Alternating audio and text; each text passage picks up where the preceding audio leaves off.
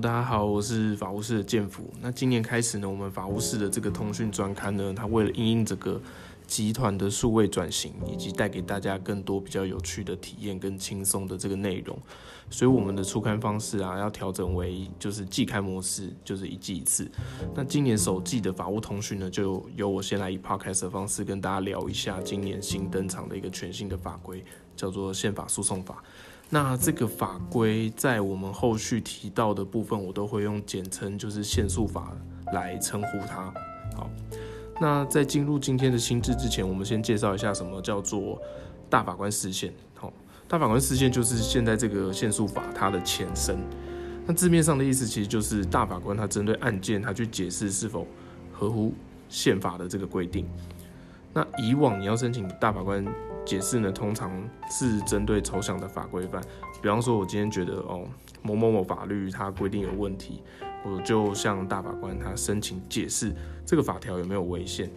对，好，那这个是救治的部分啊。那救治我们讲大法官视线的这个部分呢，它其实是规定在这个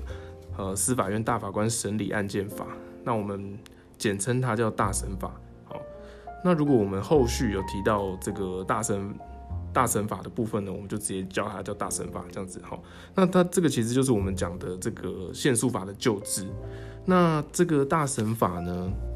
它其实跟现在这个限诉法不太一样的地方是说，大审法它的申请的这个呃标的呢，其实只针对抽象的这个法规范，就是我觉得法条有问题，我去申请释宪。好，那现在新制的这个限诉法，我们这边。呃，规定呢，就朝向一个诉讼的这个部分去制定一个新制。好，什么叫诉讼？诉讼我们呃，简单来讲就是，你现在要一个双方当事人，那双方当事人他在这个法律上，他必须要呃，针对一个案件，他有送真性，也就是双方必须针对彼此的权利义务，他们要有争执。好，那有争执的部分，我们就把案件送去法院给法官他去做裁判，认为说这个案件。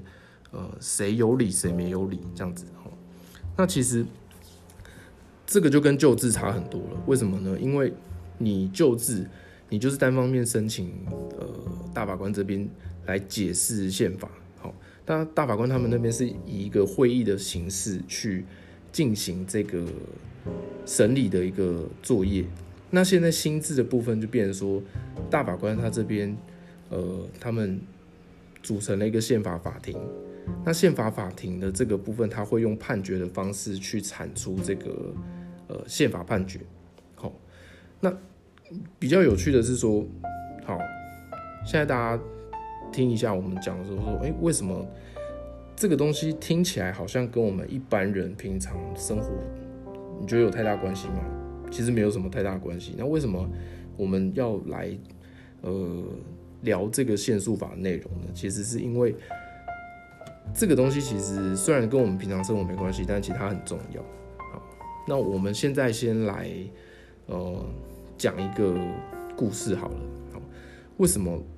针对说这个限速法的心智，其实加深了很多大神法没有的东西？那其实对人民生活的权利义务的保障其实很重要。哈，那这个故事是这样子，就是呃在民国哦，就三十八年的那个时候，就是。呃，国共内战，那国民政府破迁来台，那那个时候呢，就蒋中正就跟很多的这些官民说，好，我们先来台湾躲躲雨、避避雨哦，等雨停了以后，我们就回大陆。那这一躲就是躲到大家知道，躲到现在一百一十一年，国民政府还在台湾，那就是换了一个执政党这样子。那当初官民呃跟蒋中正一起破迁来台的时候呢，其中就有一个邓先生，他也跟着国民政府一起来台湾。那他在来台湾之前，他在大陆其实有一个老婆，然后也有小孩。那他本来以为说来台湾就是呃可能几年的时间，他就有办法再回大陆，就暂时来台湾这样子。没想到一来就再也没有回去大陆。那既然没有办法回去了，他经过几年以后，就在台湾这边就认识了一个另外一个女生，好，然后他们也结婚了，也有了小孩子，就组成了一个家庭。那到民国七十六年的时候，蒋经国总统他就开放了所谓的这个大陆的探亲，两岸探亲哦。那邓先生的原在大陆的原配，他就嗯，就像大家有听过娃娃金志娟有一首歌叫做《漂洋过海来看你》，他在大陆的原配就真的是哦，把所有积蓄都拿一拿，然后就千里迢迢就跑来台湾找找她老公。好，好不容易找到，终于找到邓先生了。结果发现邓先生他在台湾竟然已经结婚了，然后也有老婆小孩。那如果大家设想一下，这个这个这个状况其实是很悲哀的一件事情，因为那个是一个大环境的无奈。就两岸就是隔这么远，然后因为政治跟时空的一些背景的不同，然后造成说，呃，你的夫妻没有办法聚首。那也因为那个时候台湾的那个时候的法令，也就是那个时候我们的法令是不允许重婚的这个行为。那邓先生的状态很明显的就是呃有两个婚姻同时并存的这个状况。那依据当时候的法法规是规定说，呃有重婚的状况的话，后婚姻要后婚姻就无效。那邓先生就变说，他在现在的生活在台湾的这个婚姻呢，要就变成无效。好，那他就他就觉得不合理啊，那他就嗯去打官司。好，那打了一二三审，真的是打到最后一审，打到最高法院，他穷尽的所有的呃审级就近的途径，一直输，然后输到脱裤子，输到最后一审还输。好，那怎么办呢？他就申请大法官释宪。那大法官他针对邓先生这个案件呢，他其实后来做出了一个解释。他认为说，嗯，你这个判决的相关法规没有问题。那所有的法，你每一个省级的法院都是依据这个法规去做判决。好，但是呢，你的这个判决结果其实对你来讲是不公平的，就是不合不合理。所以大法官最后认为说，嗯，这个法规没有问题，但这个判决不合理，他认为有违宪的疑虑。好，那所以大家听到这边就会比较有一个共鸣，是说，虽然跟我们一般人的生活平常没有太直接的关联，但是，呃，限速法、释字、大法官审理案件法这些东西，其实的重要性对我们来讲是非常重要的。好好，那前面我们呃大概简单的介绍了一下这个限速法跟大审法的一些时空背景跟区别。那我们现在要进入今天的主题，就是我们要来直接讲一下这个呃限速法它的一些基本的概率的内容。好，那限速法跟这个大审法呢，它最主要的差异就是说，以往是呃大法官他用会议的方式去审理。好那比较偏向不公开的形式，因为就是大法官他闭门会议自己去审案件。那主要针对的这个审查课题呢，就是抽象法规范而已。好，那现在呃新制的限诉法，它是由呃十五位大法官他组成一个宪法法庭，那他是用裁判的方式呢来对外宣告，跟我们现在一般民刑事的这些法院做出来的判决的呃模式是相近的。那宪法审查的课题呢？它除了抽象法规范以外，它还有针对法院的确定终局的裁判，也作为审查课题。好，那相较于旧制的大审法，新制的限速法，它的审查程序比较公开，比如说公告裁判书，并主动公开受理案件它的申请书啦、答辩书。并且还有公布，就是大法官他在裁判的时候所持的立场，并且标示那个主笔的大法官。另外还有增加，就是呃申请人他的阅卷制度。其实这整套的新制修正了很多旧制它制度上面的不完备，也 把很多的权利保障有加到新的这个诉讼法里面。其实整体看起来的话，它是比旧制还要完善，也对于。呃，未来就是我们讲的说，你真的打官司打到真的打到第三审，打到终审，你还是输，好，你还是觉得不合理，好，那你就申请宪法诉讼，这样子。所以其实那讲到这边，我们可以最后总结一下哈，这其实新旧制它最大的差异，以往大审法，你如果申请大法官解释宪法，他的解释文出来，假如是对你有利，你是没有办法直接可以让你前面的不利的裁判去撤销或者是改判，你必须要拿着大法官的解释文回去，再向你的终审法院申请再审。或者是非常上诉，那其实以这个诉讼的流程来讲，其实整个的时间会非常的冗长，也造成就是可能呃诉累了。我们讲叫诉累，就是你就是要一直跑法院，你要一直打官司，那最后结局还不一定对你有利。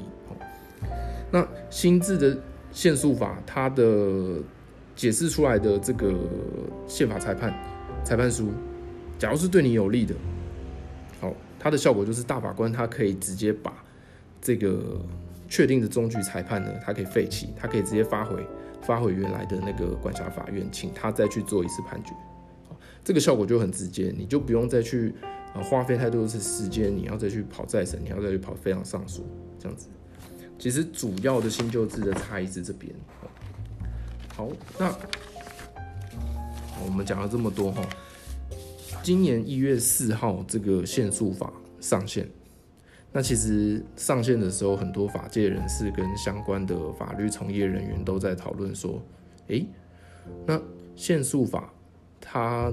这个新制的一个进行的流程，跟大法官他审理案件的一些新政形成的过程是怎么样的？其实大家有一个摸着石头过河的一种疑虑啦。那好，那在今年二月二十五号呢，其实大家众所瞩目的一个宪判之第一号，也就是第一号的宪法诉讼的判决已经出炉了。那这边也在节目尾声中跟大家稍微提一下这个呃宪判之第一号它的内容哈。它的主要是这个宪判之第一号的申请人是呃台湾花莲地方法院刑事庭的一个法官。那他在审理案件的时候，审理到酒驾案件的时候，他就认为说这个呃。道路交通管理处罚条例呢，它第三十五条第五项的规定呢，他认为有呃抵触宪法的这个部分有这个疑虑，所以他就呃裁定终止这个诉讼，他就去跟大法官申请，申请要解释这个法条的部分。好，那我们先简单讲一下，它第三十五条第五项的规定是说，嗯，汽车驾驶人他肇事拒绝接受，或者是肇事无法实施第一项测试的检定者。他应该要交由交通勤务警察或依法令执行交通稽查任务的人员，然后将其强制移由受委托医疗或检验机构对其实施血液或其他检体的采样及测试检定。好，讲得很老舍哦，这是漏漏等，也是好。我们简单讲一下，就是说，假如你今天呢，好喝酒肇事了，那假如你拒绝吐气。的这个酒测检检验呢，那这边的规定就是说，嗯，检警方可以直接把你就是送往那个医院去做抽血，好，那其实这一条主要有分两个 part，大法官认为他要拆两个部分去审理他有没有违宪的部分，第一个部分是说，他针对嗯。肇事拒绝接受，或者是肇事无法实施地向测试的检定者，他这边就区分两个状况，一个是他是喝酒肇事，但他拒绝接受吐气检测。好，这个部分法院认为说，啊，这个时候你把他送医院去强制抽血没有问题，因为其实呢，实物上酒驾的判定方式除了吐气以外呢。基本上你就只剩下血液里面的酒精浓度的检验这个部分而已，所以他认为这个部分是没有违宪的啦，就是合乎最后目的性跟手段性的的要求。好，那可是呢，他肇事有可能是不是因为喝酒的关系？他有可能因为他身体不舒服，或者是车辆有故障、机械故障，可能有其他的状况导致他没有办法，客观上没有办法去实施吐气的检测。那宪法法庭就认为说，在这个状态下呢？你强制把他送去抽血哦，这个部分呢，就违反他的人身、人身的这个自由，也违反他的那个身体权的一个保障。他认为这个部分就涉及违宪。好，那法条的第二个 part 就是认为说呢，大法官认为他的这边所谓的其他简体的采样呢，实物上有可能是指尿液裁剪。那大法官认为说，既然你的吐气跟血液的检测这两项已经可以足以判定说他是不是有酒驾的这个事实，你就没有必要再去用其他的检体来证明他有没有酒驾。他认为说，你再去采取其他检体，像尿液啊、唾液啊这些部分呢，他其实也认为说有违反这个资讯隐私权的部分，也认为这个部分有有危险的疑虑。哈。那最后呢，这个判决的结果就是大法官认为说呢，相关违反宪法的这个部分呢，应该自两就是自这个判决公告之日起，最迟要届满两年的时候失其效力。那这边简单的跟大家呃很快的讲一下，说我们整个新制的限速法跟以往大审法的区别，然后再跟大家很快的讲一下。二月二十五号出来的这个宪判字的相关的内容，然后如果想要了解详细的内容的话，大家可以直接去宪法法庭的网站上面看他的判决主文以及